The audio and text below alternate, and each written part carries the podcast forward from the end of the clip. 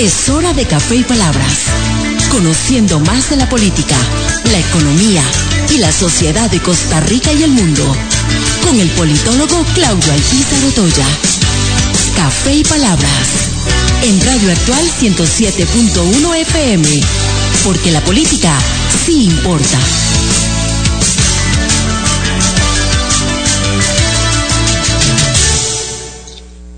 Porque la política se importa. ¿Qué tal amigos? Les saluda Claudio Alpizar Otoya a través de Radio Actual 107.1 FM con la ilusión de siempre de poder compartir con ustedes durante una hora temas importantes de la política nacional o internacional. Eh, les invito también a que nos escuchen cuando no tengan la oportunidad de hacerlo a las 9 de la mañana, los mismos días de lunes a viernes al ser las 11 de la noche, de 11 a 12 de la noche, también puede usted escuchar noche, perdón, café y palabras eh, durante eh, toda la semana. En el caso de Noches sin Tregua se repite también, pero se repite los lunes a las 8 de la mañana y a las 2 de la tarde en Tica Visión. Y si no, todos nuestros programas de Noches sin Tregua, recuerde que nosotros tenemos un canal en YouTube, canal que inició desde eh, nuestro primer programa allá en el 2011, en nuestra primera temporada de 11. Y eh, ahí están todos los programas. Usted puede acudir a, nuestra eh, a nuestro archivo en Noche sin Tregua y ver todos los programas. Ayer tuvimos uno muy interesante con eh, Fanny Ramírez y con Sergio Araya, donde se analizó eh, el último análisis en el programa de televisión del el cierre de las elecciones 2022. Hoy vamos a hacer un análisis, este servidor, en relación a temas de abstencionismo y a temas del Parlamento que tendremos y cómo funcionará, cómo nos imaginamos que pueda funcionar a partir del primero de mayo del presente año. Pero antes, así pienso. Así pienso, con Claudio Alpizar, en Radio Actual 107.1 FM. Hoy es un día importante a tener en nuestra mente y analizarlo. 11 de abril. Se celebra la batalla de Rivas de 1856, cuando las fuerzas costarricenses eh, expulsaron de Centroamérica eh, a las fuerzas norteamericanas que pretendían apropiarse de Centroamérica y adherirlo a los Estados Unidos de América, dirigidos por eh, William Walker, el filibustero. Y digo que es un día importante a tener en referencia porque en muchas ocasiones cuando hacemos eh, la referencia a nuestra independencia el 15 de septiembre. Y tenemos la gran discusión si fue el 15 de septiembre, si fue el 28 de octubre, si fue en noviembre, eh, al final de cuentas la gran confusión que se nos presenta en muchas ocasiones es porque nosotros no tuvimos que luchar contra una fuerza externa, hubo luchas internas posterior a nuestra independencia para ver si nos independizábamos, si nos adheríamos a Centroamérica, si continuábamos perteneciendo a México, pero no tuvimos una lucha externa. Sin embargo, hoy sí se celebra una lucha externa. 1856, 11 de abril, eh, 36 años prácticamente posterior a nuestra independencia, tuvimos la oportunidad los costarricenses de librar una batalla por la independencia de nuestro país batalla eh, que se concluyó, porque hubo varias batallas, con la batalla de Rivas en Nicaragua, en el sur de Nicaragua, en el norte de nuestro país, donde las fuerzas de Costa Rica demostraron su compromiso y esa fue una segunda oportunidad para demostrar que queríamos ser independientes. Así que aquellos que piensan que no se derramó sangre por eh, la independencia de Costa Rica, pues sí, en 1856 hubo muchas batallas antes, inclusive, de esa, que es la más significativa de Rivas, que nos permitieron a los costarricenses demostrar carácter y querer ser independientes. Por cierto, eh, esa, esa independencia la luchamos para todo Centroamérica. La lucha que dimos eh, le permitió a toda Centroamérica también eh, dignamente, continuar por un camino independiente. La lógica dice que nosotros hemos fortalecido más nuestra democracia que los hermanos centroamericanos Y desde esa perspectiva pienso que deberíamos seguir siendo un foro, un faro más bien, que ilumine a todo Centroamérica en relación a lo que representa la democracia. Hemos pasado un proceso electoral en el cual nuevamente hemos demostrado que pueden haber elecciones sin una, sola bala, sin un solo muerto y con un respeto total a los resultados que se dan en las elecciones. Seguimos siendo ese faro democrático en Centroamérica y más allá, y creo que la batalla de Rivas es más que significativa para demostrar nuestro compromiso con nuestra independencia. Ciertamente siguen habiendo muchos filibusteros, y lo peor de todo es que esos filibusteros en ocasiones no son extranjeros, sino que son filibusteros nacidos en nuestra tierra que no comprenden o que en busca de una perfección en el sistema democrático están dispuestos a deshacerse o mandar a la basura el sistema que tanto nos ha costado fortalecer aún con todo y sus defectos. Estamos en Café y Palabras porque la política sí importa. En breve volvemos con Café y Palabras con Claudio Alpizar. El Chastino Gourmet son la combinación ideal para disfrutar de un excelente menú y poder llevarse a casa esos exquisitos ingredientes de la buena mesa italiana. Te brindamos los sabores de Italia, acompañando excelentes vinos de la campiña europea. Y en el Cestino Gourmet tenés un mercado bien surtido, con finos ingredientes que utilizamos acá para que lleves a casa nuestra sazón y elabores tus platillos a nuestro estilo. El Cestino Gourmet ponen a Italia en su mesa y en su casa. Le recordamos también visitarnos en el Centro Comercial El Boulevard, local número 18, Huachifelín de Escazú, 2572-1182 en pocas horas. Sí, en pocas horas. Unifique sus deudas y obtenga mayor liquidez. Amplíe o remodele su casa. Viaje donde quiera. Cope Alianza sí le resuelve. Obtenga su crédito en pocas horas. 2785-3000. Nuestra atención es inmediata. Editorial Jade le invita a que adquiera ya el libro El elefante, el liderazgo y la política con P mayúscula del politólogo Claudio Alpizar Otoya. Una lectura y manual del buen político. Un libro de consulta para quienes gustan de la política. Costo de libro 8.600 colones. Adquiéralo en la librería internacional. Ahora también en la librería Universidad de Costa Rica. Estamos de vuelta en Café y Palabras con el politólogo Claudio Alpizar. Porque la política se importa. Bueno, sí, tienen razón los oyentes. Se conmemora, no se celebra. Bueno, pero en el fondo todos comprendemos la importancia de una fecha como la del día. Quiero eh, compartir con ustedes hoy un análisis, un monólogo eh, que eh, hace días quiero plantear sobre dos temas fundamentales. Uno es el tema del abstencionismo y el otro es el tema de eh, la composición de nuestra asamblea legislativa. El abstencionismo se puede medir de, de varias formas.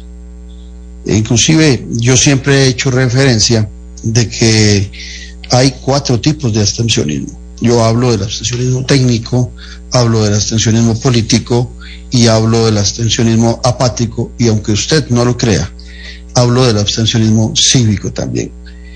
Eh, les voy a plantear cada uno de, las características de cada uno de estos abstencionismos. Como usted sabe perfectamente en nuestro país, a la hora de emitir el voto, se emite en la suscripción donde vivimos, en el sitio donde vivimos. Eh, si vivimos en Ciudad Neily, tenemos que votar en Ciudad Neily, si vivimos en Tibás, tenemos que votar en Tibás, y así respectivamente. Hay dos motivos por los cuales tenemos que votar en la zona que nos corresponde. Uno es que eh, el sistema nuestro eh, es muy rígido en eso y solamente si lo hacemos previamente, eh, la desinscripción o el traslado de el sitio de votación se nos hace la, la, la, posibilidad, nos da el Tribunal Supremo de Elecciones de cambiar de recinto de voto. Sin embargo, el problema mayor que tenemos es que en ocasiones nosotros nos sentimos muy identificados con el sitio donde hemos nacido, en Pérez Celedón, en San Carlos, y queremos seguir votando en esa zona porque tenemos interés de votar cuando hay elecciones de medio periodo por el alcalde, por los regidores, por los síndicos de esa zona, porque queremos, si sos de San Carlos, eh, querés votar por eh, el diputado, los diputados de Alajuela, sabiendo de que San Carlos normalmente tiene representación. Entonces, si vos haces un traslado porque por cuestiones de trabajo estás viviendo en Ciudad Neily y tu identificación sigue siendo en San Carlos, cuando votas en Ciudad Neily o cuando votas en corredores, por decir algo, o en Golfito, eh, ya tu voto va a ser por un diputado de la provincia de Punta Arenas, donde tenés menos identificación, y eh, por supuesto que si te trasladas, sentís de alguna manera que te desarraigas de tu eh, territorio. Entonces, ese hecho es fundamental en muchos que se sienten muy identificados con eh, el, voto regional para efectos de elecciones regionales que son importantes. En el caso del voto presidencial, pues no, porque independientemente de donde vivamos, pues el voto es para un candidato a la presidencia de la República, que es un voto de, tinte nacional, no de tinte regional, como está establecido para la elección de diputados en el caso de todos nosotros los costarricenses.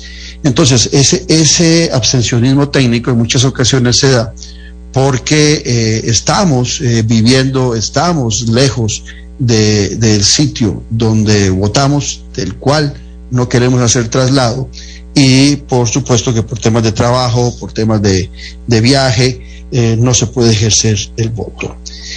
inclusive, podríamos decir que también eh, el, estar enfermo, el estar incapacitado en determinado momento puede ser parte de ese abstencionismo que te aleja de las urnas electorales. El segundo abstencionismo es el abstencionismo político. Eh, este es más racional. Eh, hay gente que no cree en el sistema político por diferentes razones. No cree en el sistema político, le parece que la democracia nuestra no es democracia, no cree en el ejercicio del voto, tiene una concepción diferente de lo que debe ser un sistema político y aparte de eso no se identifica con ningún candidato porque considera que ninguno, aun siendo 25, eh, lo representa y que no hay por quién votar. Entonces son personas que promueven inclusive abiertamente el no ir a votar, lo promueven en su familia, en su círculo más cercano, entre sus amigos. Eh, y eh, es posible que es el, que en ocasiones eh, menos percibimos, pero existe un abstencionismo político eh, que no cree en el sistema, ¿verdad? Como tal, porque no le gusta el sistema democrático, no le gusta el sistema de elección. Está el otro, que es el abstencionismo apático, que se caracteriza por un ciudadano con poco interés por votar. Cree que hay que hacerlo es mucho esfuerzo y queda igual, ¿verdad? Queda igual quien gobierne, que ese desinterés de su voto se sustenta en que nada va a cambiar, en que todo va a seguir igual, independientemente de quién elija, eh, que no ve diferencia entre escoger entre A, B o C. Entonces, ese es un abstencionismo apático que de alguna manera también ha aumentado. Y lo que les decía yo es el abstencionismo cívico, que más que abstencionismo, tal y como lo conocemos de no ir a las urnas, es aquel que sí va a las urnas, pero se abstiene de escoger. Deja su voto en blanco o deja su voto nulo. Y vean que ahora en la segunda ronda electoral hubo mucha gente, más de 50 mil personas, que fueron a las urnas y dejaron en blanco su voto. Inclusive, si mal no recuerdo, anda alrededor de 7 mil o 8 mil los que anularon su voto. Podríamos hacer una interpretación diferente de cada uno de este tipo de votos. Podríamos decir eh, que es diferente dejarlo en blanco que anularlo. Pero al final de cuentas, podríamos decir también que se abstuvieron de votar, de escoger y eh, no de votar, porque si fueron a la una, pero se abstuvieron de elegir. Y es un abstencionismo cívico. Hay gente que está diciendo, yo sí creo en el sistema, eh, sí creo que es importante ir a las urnas, sí creo que es importante ir a votar. Lo voy a hacer en la segunda ronda, por ejemplo, aún, que también lo hacen en primera ronda, aún sin candidato, porque quiero demostrar que el ejercicio del voto, el sistema democrático, sí me, sí me identifica, sí me gusta, sí creo en él, pero no me gusta ninguno de los dos candidatos. Sencillamente voy a evitar emitir el voto. Entonces, es lo que podríamos definir, o que yo personalmente defino, como eh, un abstencionismo cívico, que sería el no escoger entre uno u otro candidato, porque no le representa, pero sí acudir a las urnas a emitir un voto. Eh, el, abstencionismo en Costa Rica ha ido evolucionando. A partir de 1949, que se modifica nuestra constitución y aparece el Tribunal Supremo de Elecciones, en la primera elección que se efectúa en 1953, el abstencionismo fue relativamente alto, para que ustedes vean que no solo ahora ha superado el 30%, en aquella época fue un 32,8%, prácticamente un 39%, eh, perdón, 32,8%, prácticamente un 33%. Y en la, en la, elección siguiente, en la del 58, que fue electo Mario Chandy Jiménez, el abstencionismo fue de 35,3%. Entonces vean que en las dos primeras elecciones, a partir de 1949, la del 53 y la del 58, porque recuerden ustedes que don José Figueres Ferrer, don Pepe, luego de la lucha del año 49, se mantiene alrededor de un año en gobierno y después le traslada el gobierno a quien él eh, cree que ganó justamente las elecciones Otilio eh, Blanco, Otilio Late Blanco, a quien le, entrega el, el, poder de la República y esas elecciones fueron desarrolladas antes del Tribunal Supremo de Elecciones, fueron desarrolladas en 1900 48. Entonces, con el nuevo Tribunal Supremo de Elecciones, es a partir de 1953 en que nosotros tenemos elecciones en forma continua. La pasada fue la número 18. Entonces, de esos 18 procesos, ya habíamos tenido en el 53 y en el 58 abstencionismos mayores al 30%, 33% en el 53 y un poquito más del 35% en el 58. Pero en ambos casos todavía estaba una división eh, nacional por lo sucedido en nuestra guerra civil de 1948. Pero a partir de 1962, en la elección que sale electo presidente Francisco J. Orlis, ya nosotros en Costa Rica bajamos el abstencionismo a un 19%. Y ese abstencionismo entre un 19, inclusive una época en, cuando don Luis Alberto Monge fue electo presidente, que fue de 21,4 el abstencionismo, eh, se mantuvo en ese rango, entre un 18 y un 20%. Estoy hablando de 1962 hasta 1994, donde el presidente electo fue José María Figueres Olsen. Eh, en esa época eh, de José María Figueres Olsen, el abstencionismo fue de 18,9 el abstencionismo más bajo que hemos tenido en nuestra Segunda República se dio en 1970, en febrero de 1970, donde José Figueres Ferrer fue electo presidente y el abstencionismo fue de 16,7%, un abstencionismo bastante bajo. Y lo más relevante de este abstencionismo es que desde 1949 nuestra constitución dice que el voto es secreto y obligatorio ciertamente es secreto. Antes de 1949 no era secreto. Es secreto, usted va a las urnas, eh, le dan su papeleta, eh, vota por quien quiera votar, la dobla y la echa en una cajita de cartón y nadie se da cuenta por quién votó. Si usted no lo quiere decir, no está obligado a decirlo, es secreto. Si quiere, después de que votó, puede decirlo. Si lo dice en la propia urna, será anulado su voto no lo puede decir dentro del recinto electoral, ya fuera del recinto electoral, usted le puede comentar a todas las personas, inclusive usted puede ir con una camisa eh, o camiseta eh, de su eh, candidato y eso no le hace que el voto sea nulo, lo que no puede decirlo públicamente con su voz o abrir la papeleta porque se le va a anular. Entonces el voto en Costa Rica realmente sí es secreto. Lo que nunca ha sido es obligatorio. Entonces, cuando nosotros teníamos un abstencionismo de un 16, un 18%, cuando no hay obligatoriedad, está establecido en la Constitución, pero no tenemos ninguna ley que obligue a los costarricenses a ir a votar. Nadie está obligado a acudir a las urnas. Sencillamente es una decisión eh, ciudadana. Entonces, eso hacía todavía más eh, significativo el hecho de que los costarricenses acudiéramos a votar en gran cantidad, porque si hay eh, los tres abstencionismos de los cuatro que les dije antes, si hay un abstencionismo técnico, si hay uno político y si hay uno apático, y solo era un 16%, partiendo de que antes con las eh, carreteras, con las dificultades en centros de votación, era más difícil acudir a ejercer el voto, las distancias eran más largas porque había menos carreteras. Pues eso demuestra que, por ejemplo, en 1970 que hayan acudido eh, un 84% de los costarricenses a votar, era muy, muy significativo, porque el sistema es prácticamente muy similar al actual y el voto no era obligatorio. ¿Y por qué digo que es importante el hecho de que el voto no sea obligatorio? Hay países donde el voto es obligatorio. Por ejemplo, en Australia, si usted no va a votar, hay multas que llegan hasta 100 dólares por no haber emitido el voto. Es obligatorio, está establecido por ley. En Bélgica, por ejemplo, eh, cuando una persona es reincidente, cuando más de dos veces ha demostrado que no va a votar, pierde el derecho a ejercer el voto. En Grecia, a las personas que no van a votar, se les limita el acceso a los servicios públicos.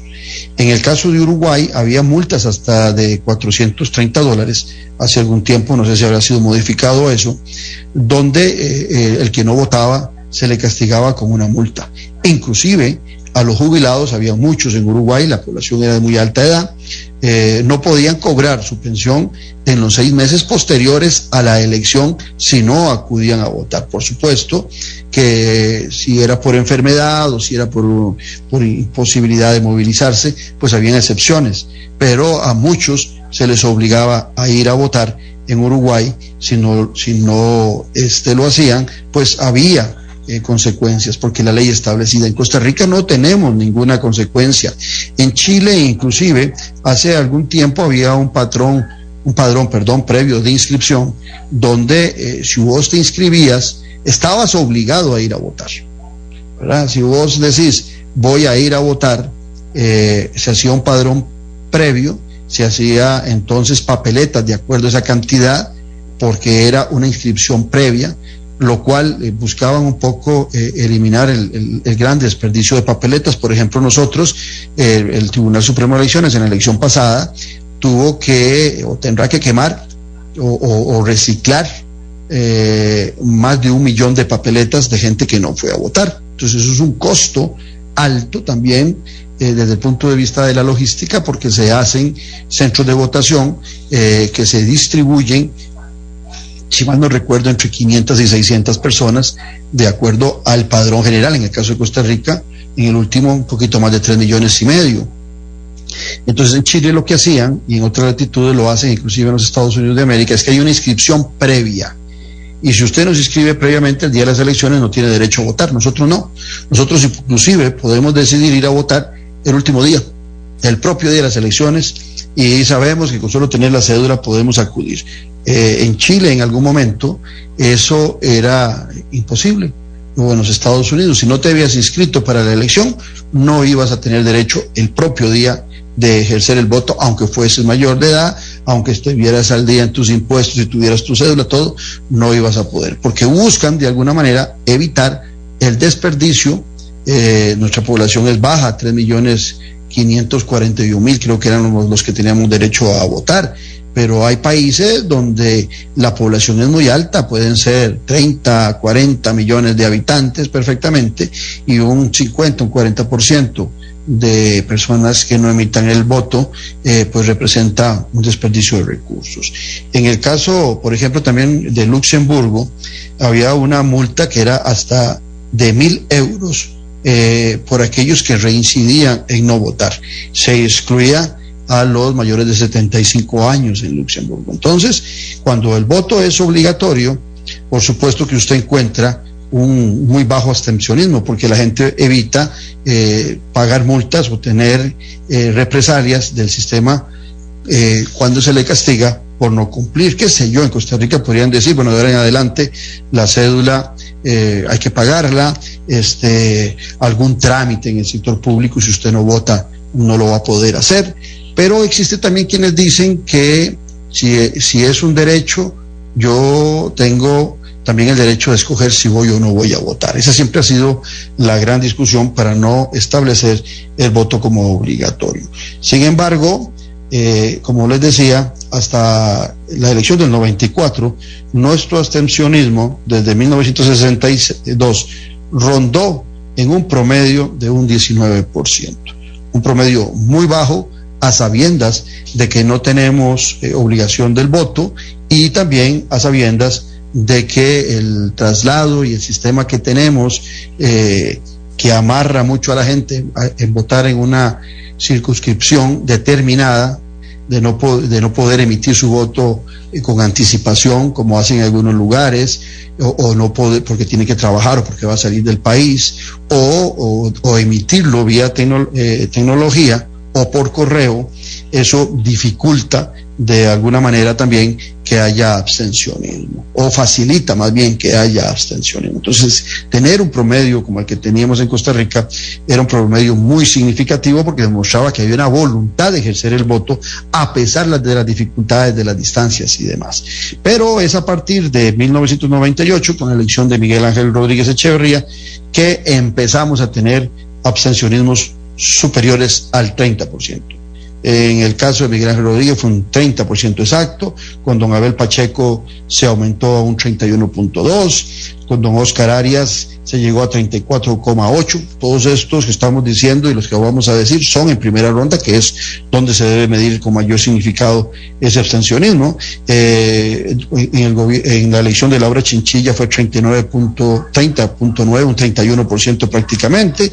Por ahí anduvo también Luis Guillermo Solís, pero ya para la elección de Carlos Alvarado, en la primera ronda superamos el 38% con un 38,15 y en la recién elección pasada de primera ronda, pues es el, récord histórico con eh, un 40,11 de abstencionismo, a sabiendas de que desde el punto de vista de los números eh, absolutos es mucho mayor la cantidad, porque recuerde usted también que el padrón electoral viene eh, en, una, en un aumento sustancial.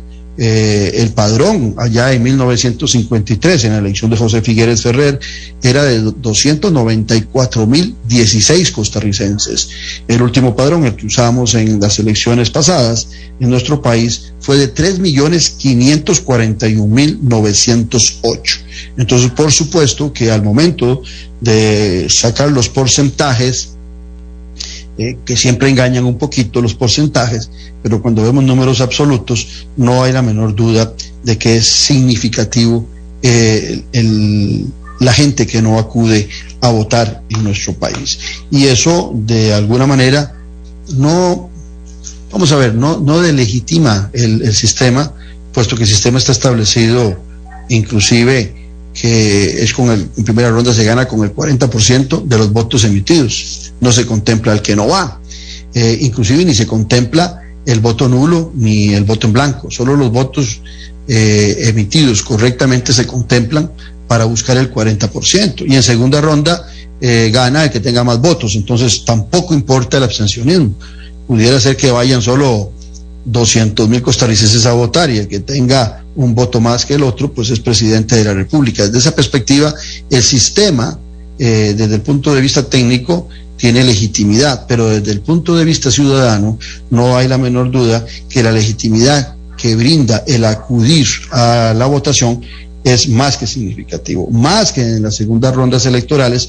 En los últimos años hemos tenido eh, candidatos a la presidencia que llegan a ser presidente con eh, una votación muy, muy baja. Guillermo Solís en primera ronda del total del padrón en el 2014 solamente tuvo el 21% del total del padrón. En el caso de Carlos Alvarado, en primera ronda solamente tuvo un 14% del total del padrón. Y en el caso de Rodrigo Chávez solamente tuvo un 10% del total del padrón en primera ronda. Entonces, después en segunda ronda es otra historia y no hay que engañarse con las votaciones que tienen los candidatos en segunda ronda, porque ahí se vuelve un arroz con mango desde la perspectiva de que en la polarización que se hace de solo dos fuerzas, pues alguna gente no vota eh, convencida del todo por X o Y candidato, por su ideología, por su partido político, sino que es escudo corona. Tiene que escoger entre ambos y no hay otra posibilidad. En primera ronda sí se mide con más exactitud esa definición del voto y por eso llamo la atención de cómo eh, los candidatos a las segundas rondas electorales cada vez ingresan, tienen posibilidades de ingresar o de disputar la final con menos votos. El caso particular, repito, de eh, don Rodrigo Chávez, que solo con un 10% del padrón, inclusive José María Figueres apenas tuvo 16% del padrón, eh, una cifra eh, bastante baja, igual que la de Fabricio Alvarado cuando disputó la, la, segunda ronda con Carlos Alvarado, donde había logrado apenas un 15% de eh, total del padrón. Para que veamos que no solamente está el tema del abstencionismo, sino también eh, el voto eh, que se va diluyendo entre varios partidos políticos, en el caso de las segundas rondas electorales, y le permite a muchos que el, rango de búsqueda de la votación para la segunda ronda es bastante bajo. Este es el tema del abstencionismo. Ahora entramos entre un ratito después del corte comercial a hablar un poco de la Asamblea Legislativa que tendremos a partir del próximo primero de mayo. Estamos en Café y Palabras porque la política sí importa. En breve volvemos con Café y Palabras con Claudio Alpizar. Sociopolítica. El lenguaje sencillo y directo. Noches en tregua. Ahora, Portica Visión Infórmese y entreténgase de la política con P mayúscula. La democracia se sustenta en la buena política y en un ciudadano bien informado. Noche sin tregua. Escucha a Claudio Alpizar y sus invitados los domingos a las 8 de la noche. Ahora, por Tica Visión. Puede seguirnos en vivo por medio de Facebook y en nuestro canal de YouTube. Noche sin tregua. Ahora, por Tica Visión. en pocas horas. Sí, en pocas horas. Unifique sus deudas y obtenga mayor liquidez. Amplíe o remodele su casa. Viaje donde quiera. Cope Alianza sí le resuelve. Obtenga su crédito en pocas horas. 2785-3000. Nuestra atención es inmediata. Editorial Jade le invita a que adquiera ya el libro El elefante, el liderazgo y la política con P mayúscula del politólogo Claudio Alpizar Otoya. Una lectura y manual del buen político. Un libro de consulta para quienes gustan de la política. Costo del libro 8,600 colones. Adquiéralo en la librería internacional. Ahora también en la librería Universidad de Costa Rica. Estamos de vuelta en Café y Palabras con el politólogo Claudio Alpizar. porque la política sí importa. Veamos, hablemos un poquito de eh, el Parlamento en nuestro país, así como hablamos del abstencionismo desde 1953 en adelante en nuestro país, hablemos de nuestro Parlamento desde 1953 en adelante. Sabrá usted, me imagino, que eh, originalmente nosotros eh, habíamos establecido en nuestra Constitución que por cada 30 mil habitantes debíamos tener un diputado.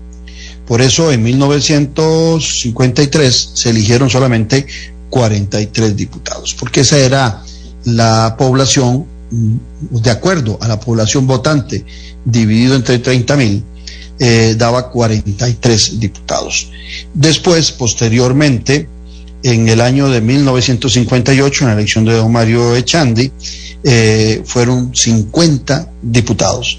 Y en 1962, cuando se escoge a Francisco J. Orlich, la cantidad de diputados fueron 57. A partir de ese momento, se hace una modificación en nuestra constitución y se establece que de ahí en adelante ya no será un diputado por cada eh, 30 mil ciudadanos costarricenses los que tendremos, sino que será un una cantidad fija de diputados que van a ser eh, 57. Si hubiésemos seguido, vamos a hacer aquí la multiplicación o la división más bien, si hubiésemos seguido en ese ritmo de un diputado por cada 30 mil costarricenses, en la actualidad nuestro parlamento sería de 118 diputados.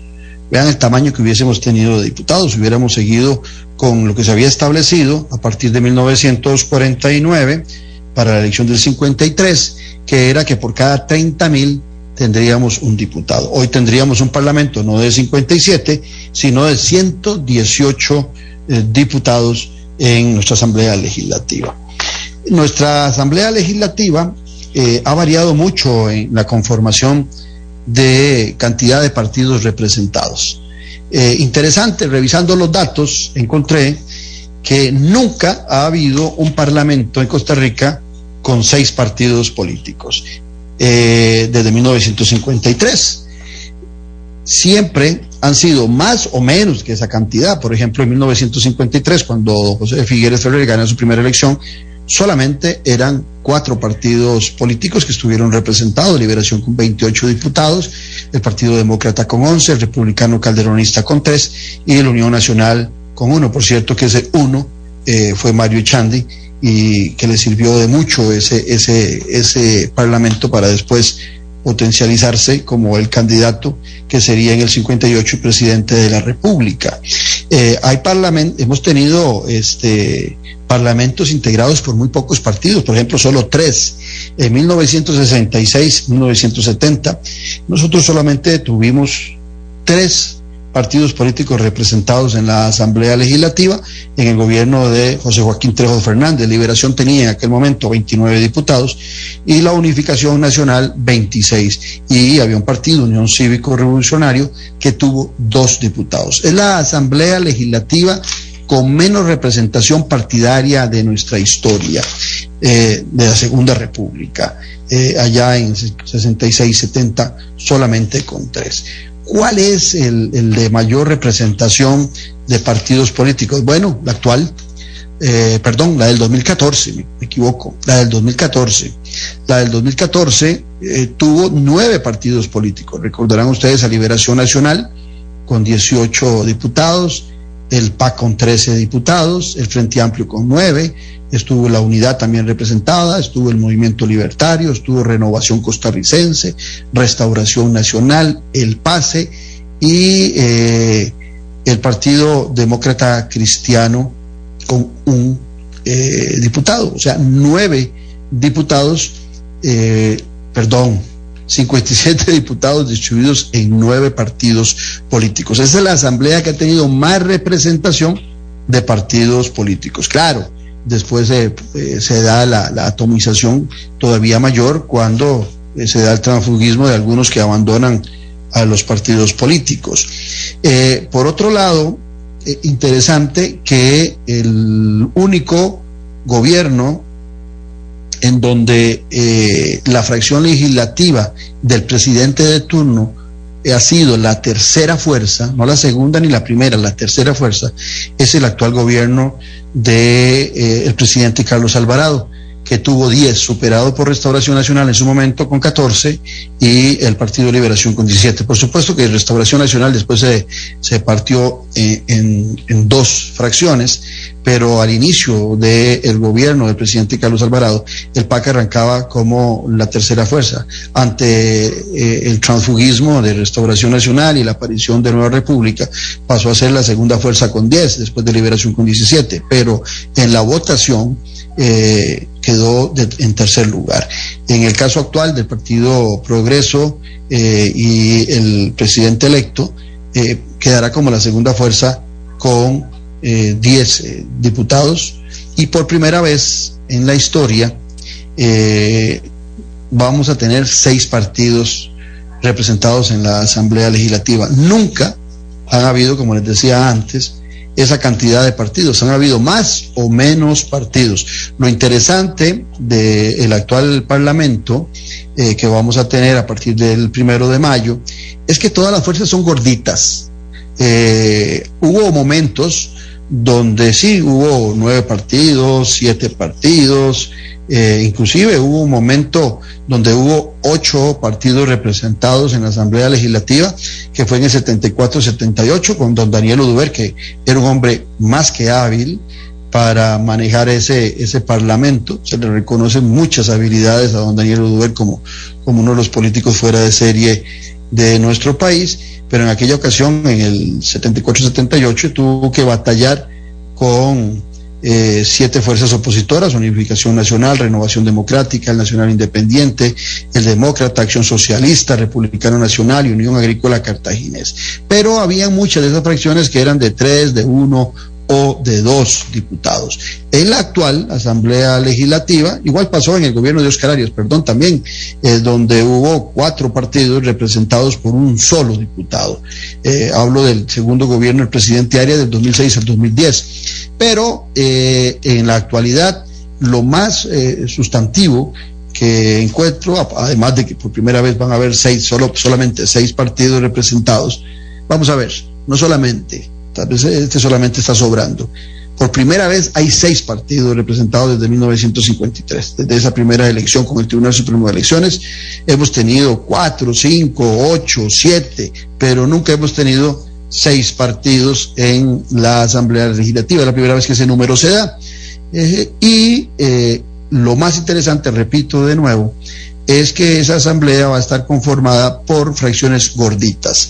Tenemos a Liberación Nacional con 19, a Progreso con 10, con 10 a la Unidad con 9, a Nueva República con 7, al Frente Amplio con 6 y a Liberal Progresista con 6. Interesante también llamar la atención que eh, en esa votación de primera ronda, eh, los costarricenses fueron muy equilibrados a la hora de emitir el voto, porque en el voto del Parlamento, le dieron la misma cantidad de diputados a las dos fuerzas más radicales.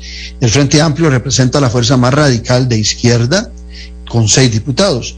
Y el liberal progresista, eh, que presentaba a, Eli Fensay como su candidato a la presidencia, es eh, la fuerza de derecha más fuerte, la más radical, y este se presenta también con seis diputados. Hay un equilibrio en esas fuerzas. Sin embargo, sin embargo, eh, la lectura mía me hace pensar de que eh, del centro a la derecha hay mayor representación en la actual Asamblea Legislativa. Recuerdo que en el programa de Noches Sin en algún momento, eh, creo que fue, fue Otto Guevara, que me hacía referencia en el programa que habíamos tenido con él y con Rogis, el expresidente del Consejo Nacional de Producción, en que no salieron, por cierto, eran los dos candidatos a primer lugar de sus partidos y no salieron electos, pero en esa ocasión Otto, Otto Guevara me hacía, nos hacía referencia a los televidentes de que él veía esta asamblea legislativa, lo decía con mucha satisfacción, eh, tendiendo más a la derecha, y creo que sí, no se equivocó Otto Guevara con su lectura, puesto que el partido Nueva República, desde el punto de vista eh, del tema económico, Nueva República tiende más a la derecha con Fabricio Alvarado y seis compañeros más. El liberal progresista, ni qué decir, es un partido que tiende más a la derecha. El Partido Unidad Social Cristiana también históricamente ha tendido más a la derecha. Si vemos al Partido Progreso y, a su, eh, que sería seguramente va a ser la jefa de fracción, a, Pilar Cisneros, y recordamos lo de Demolaf, y sus posiciones también, las posiciones de Pilar Cisneros eh, tienden más a la derecha. Habría que ver también si esto va a ser así, porque recuerdo que en Noche sin Tregua también, ahí está para los que eh, no me creen, pueden revisar el programa, Pilar Cisneros en algún momento cuando apoyaba a, eh, al, al, Frente Amplio y a José María de Villalta se definía como socialista. A lo mejor no sabe doña Pilar que es socialista, pero se definía como socialista. Eh, hoy no sabemos exactamente cuál es eh, eh, la ideología del Partido Progreso. Tendremos que definirlo en el transcurrir del tiempo, pero si vamos y vemos a Doña Pilar en aquel proyecto de Demolab, parece que ya su posición ideológica es de derecha y no socialista, como en algún momento lo dijo. Entonces, aquí podríamos estar ante una disyuntiva que no tenemos claridad hacia dónde va a remar el Partido Progreso, pero si por la víspera se saca el día y las posiciones económicas que se han planteado de alguna manera, puede ser un partido de centro derecha eh, muy al estilo de la Unidad Social Cristiana. Habría que esperar también eh, cómo va a quedar conformado el equipo económico del Partido Progreso, que todavía no lo conocemos, y, ahí tal vez podría haber una influencia para sus diputados. El Partido Liberación Nacional, bueno, el Partido Liberación Nacional hace muchos años, hace varios periodos, eh, está más ubicado del centro a la derecha que del centro a la izquierda, como debería ser por ser un partido socialdemócrata. Eh, la, actual fracción del Partido Liberación Nacional, en muchas de sus posiciones eh, en el gobierno de Carlos Alvarado, la actual fracción de 17 diputados, demostró estar más del, hacia el centro, del centro hacia la derecha. Bueno, entonces hay que ver también cómo esa fracción legislativa actual, ahora de 19, que es el primero de mayo, cómo se va a comportar. Si va a retomar algunas de las premisas socialdemócratas que caracterizaron eh, posiblemente eh, antes de los, de los 90 para atrás al Partido Liberación Nacional o si este, seguirá en la línea que tuvo la actual fracción legislativa. Uno podría pensar que con la presencia de don Rodrigo Arias como diputado puede haber un, un fuerte, una fuerte guía del centro a la derecha del Partido Liberación Nacional don Rodrigo Arias no hay la menor duda de que va a ser un hombre muy influyente en esa fracción. No podemos negar que tanto eh, en el 2014 como en el 2018, donde la influencia de Johnny Araya en esa fracción de, 18 diputados o la de eh, eh, Antonio Álvarez cuando eran 17, no fueron liderazgos fuertes.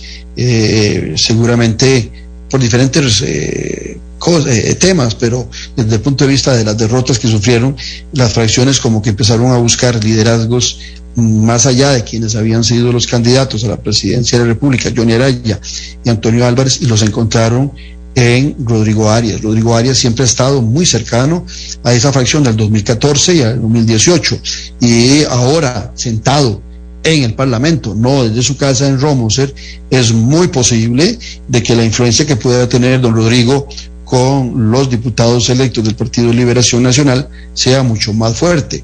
Eh, si mantiene la línea de pensamiento que le conocemos a don Rodrigo, pues eh, es muy afín al centro derecha. Y habría que ver cuál de los diputados, los 19 diputados, eh, podrían mostrar alguna tendencia más hacia el centro izquierda.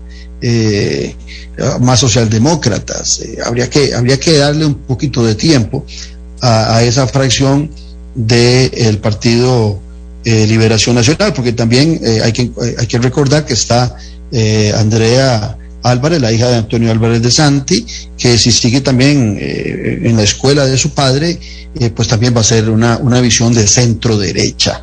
Entonces estamos viendo que si sumamos, si vemos los 19 diputados del Partido Liberación Nacional, con los de la Unidad Social Cristiana que son nueve, con los de Nueva República que son siete y con el liberal progresista que son seis, eh, prácticamente en la izquierda, a pesar de que pasa de uno a, seis diputados, eh, se va a limitar en mucho al Frente Amplio da la impresión de que le tocará al Frente Amplio ser la fracción eh, más del centro a la izquierda, porque ni el liberal progresista eh, con Eli Fensay, casualmente eh, dirigiendo como, como su ex candidato a la presidencia de la República y como el líder fundador de este partido, pues esa va a ser seguramente la línea.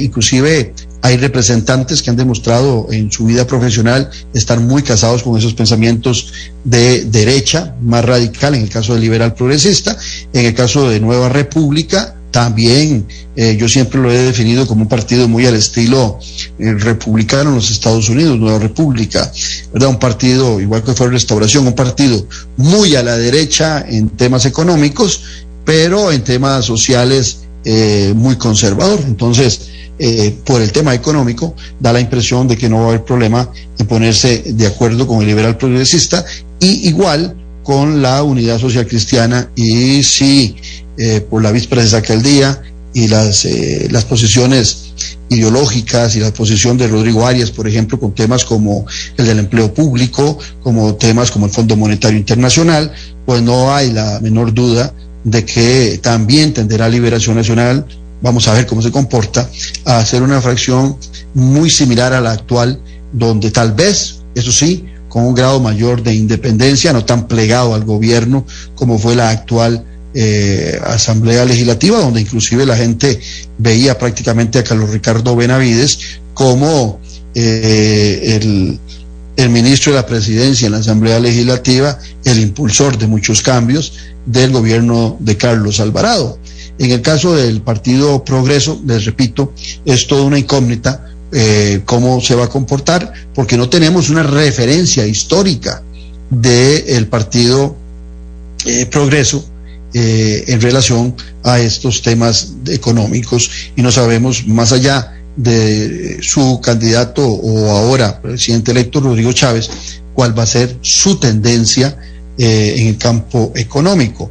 Y repito, pareciera, eh, y aquí vuelvo a, lo que decía, a lo que dijo Otto Guevara en Noche sin Tregua hace, qué sé yo, más de un mes, eh, mes y medio seguramente, en donde hacía referencia a, antes de llegar a la primera ronda, de que la elección del Parlamento iba a tirar muy a la derecha. Yo creo que no se equivocó en aquel, en aquel momento con el análisis que hizo Otto Guevara, pues es lo que demuestra, porque inclusive si vemos la fracción de eh, el PAC, que tuvo 10 en la actualidad, más uno del Frente Amplio, y podríamos sumar dos o tres diputados, tal vez, de Liberación Nacional, podríamos decir que en la actual fracción, en la actual Asamblea Legislativa, perdón, eh, había eh, de centro izquierda alrededor de unos 13, 14 diputados. Y este, viendo el actual Parlamento, pareciera que solo son los seis eh, diputados del Frente Amplio. No hay la menor duda también que en esa relación del Parlamento actual con el Poder Ejecutivo, nuevamente arranca el presidente, en este caso Rodrigo Chávez, con un Parlamento en contra.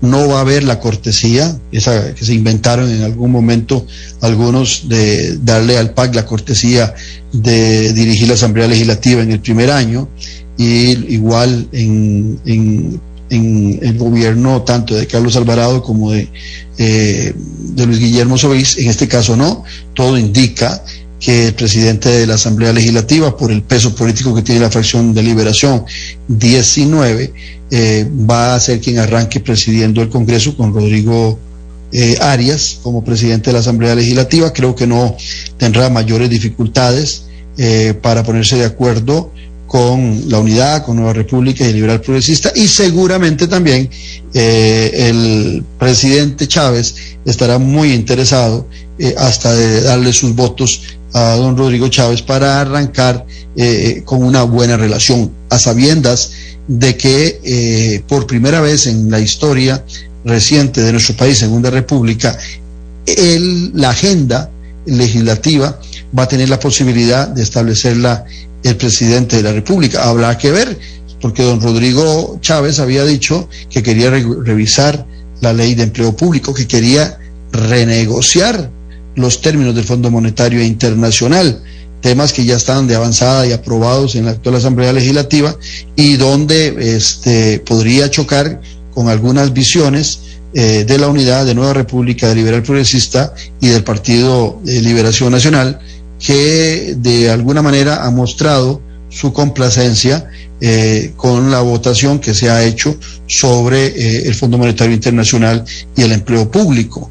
Eh, es posible también que la posición de don Rodrigo Chávez en campaña fuera eso, una posición de campaña, pero en el fondo es muy posible que no se hagan cambios sustanciales en la ley de empleo público, a menos que la misma sea rebotada por la sala cuarta y en el caso de la negociación con el Fondo Monetario Internacional pareciera que también eh, a sabiendas de los recursos que requiere el gobierno, de la carencia que hay de recursos, que eh, el presidente electo Chávez esté dispuesto a dejar las cosas tal y como están. Don Rodrigo Arias tiene una gran ventaja, eh, Rodrigo Chávez tiene una gran ventaja y es que eh, uno puede estar en acuerdo o en desacuerdo con las posiciones ideológicas eh, de eh, don Rodrigo Arias Sánchez, pero es un hombre versado, es un hombre con, con calma, es un hombre sereno para la toma de decisiones y acostumbrado a la negociación. Ahí puede tener serenidad el presidente Rodrigo Chávez en las negociaciones que pueda tener con la fracción del Partido Liberación Nacional, eh, puesto que don Rodrigo Arias sabe perfectamente las dificultades que se acarrean siendo presidente de la República, pues en dos ocasiones acompañó a su hermano, inclusive muchos dicen que no fue él que acompañó a su hermano, sino que su hermano lo acompañó a él, porque en muchas ocasiones se vio a Rodrigo Arias como la persona que realmente ejecutaba en el Poder Ejecutivo y pues ahora va a estar en el Parlamento y veremos esas habilidades negociadoras si son las mismas en el Poder Ejecutivo que en el Legislativo, pero también don Rodrigo Arias conoce a plenitud cómo se maneja la Asamblea Legislativa, pues también en su posición de ministro de la Presidencia tuvo en muchas oportunidades eh, relaciones con la Asamblea Legislativa para llegar a acuerdos. Veremos qué sucede el primero de mayo. Eh, en relación y después del primero de mayo, cómo se comportan las diferentes agrupaciones. Repito, por primera vez, seis partidos representados, nunca han habido seis partidos, han habido más o menos, pero ese número no, se ha dado, y mucho menos ese, equilibrio de fracciones, repito, gorditas y significativas, todas con un peso importante para la negociación. Muchas gracias, los espero mañana martes aquí en Café Palabras, porque la política sí importa. Esto fue Café y Palabras, porque la política sí importa, con el politólogo Claudio Alpizar Otoya. Escuche Café y Palabras de lunes a viernes a las 9 de la mañana por actual 107.1 FM. Café y Palabras.